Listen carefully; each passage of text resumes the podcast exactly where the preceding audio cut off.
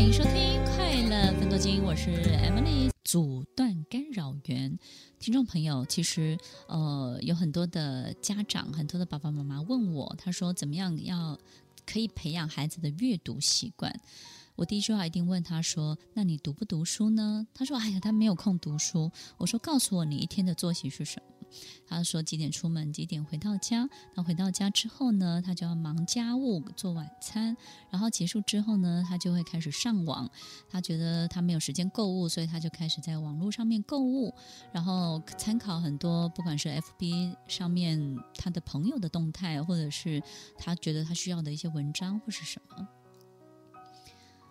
听众朋友，我问他：“你手边有书吗？”他说：“有几本。”那我问他最大的比例时间都在做什么？他说：“上网。”我说：“那你绝对没有办法让你的孩子养成任何的阅读的习惯。”听众朋友，其实我们过去的经验呢，其实已经没有办法套用到我们现代的生活当中，这个我是相当认同的。但是跟大家分享一个小时候我的环境，其实。在我们家哦，嗯、不管是外公外婆或是爸爸妈妈，其实小时候因为没有太多的这种很好的书店，大概就只有书局，所以呢，要订很多的套书呢，很买很多的书，很多都是一套一套的。那我不知道大家还记不记得，小时候有一个印象就是很多的书都是直销，对不对？就是透过业务员然后直销。卖一整套百科全书，或是一整套的什么莎士比亚全集给你。那我的妈妈，我的母亲呢，就买了很多很多这样的书。那于是呢，我们就开始，不管是看读者文摘，或者是看这些书，都是爸爸妈妈跟着看。爸爸妈妈呢，不是因为他们喜爱阅读，他他 觉得那个书很贵，不如他们也看一看。所以小时候书很贵哦，不像现在到处都可以买印刷这么便宜。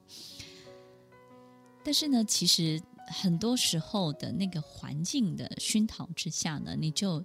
养成了这样的一个习惯，所以听众朋友，也许你试试看，如果你自己身上没有任何阅读的习惯，你的孩子的确是不容易的。不管你买再多的书给他都没有用的，因为你自己不看，对不对？他没有办法去体会到什么叫做大家一起读书的气氛，他也没有办法体会到什么叫做宁静的乐趣，然后沉浸在自己的阅读世界里头，他根本没有办法理解的。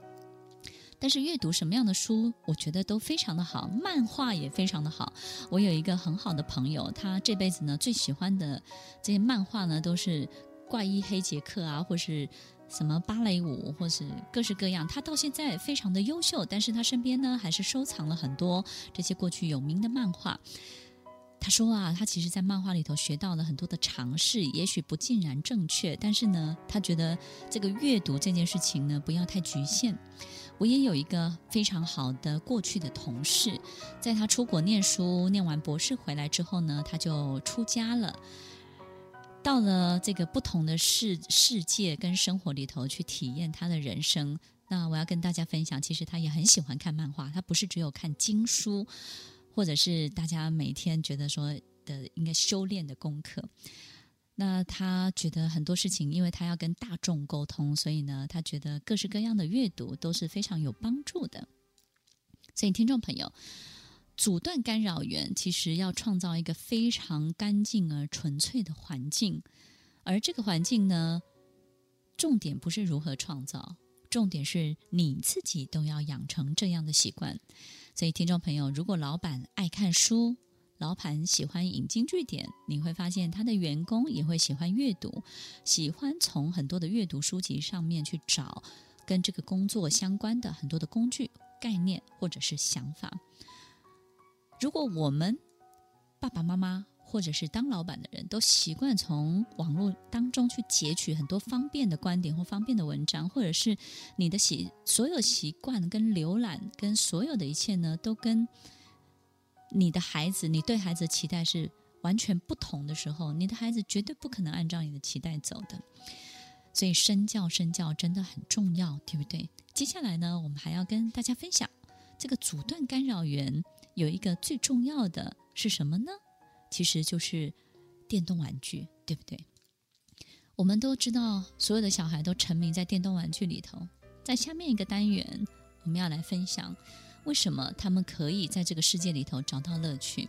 听众朋友，你有没有发现，当孩子掉到电动玩具的世界，那表示那是他唯一可以掌握的事情，他唯一可以在里面得到成就感，他唯一可以在里面当国王，控制一切。所以，听众朋友，下一个节目阶段，我们要来分享如何让孩子走出来，走进大自然，走进一个健康的人生。欢迎收听《快乐分多金》，我们广告之后再回来。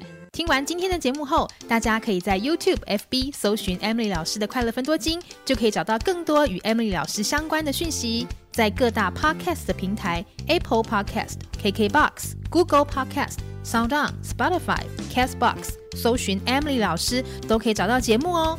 欢迎大家分享，也期待收到您的留言和提问。Emily 老师的《快乐分多金》，我们下次见，拜拜。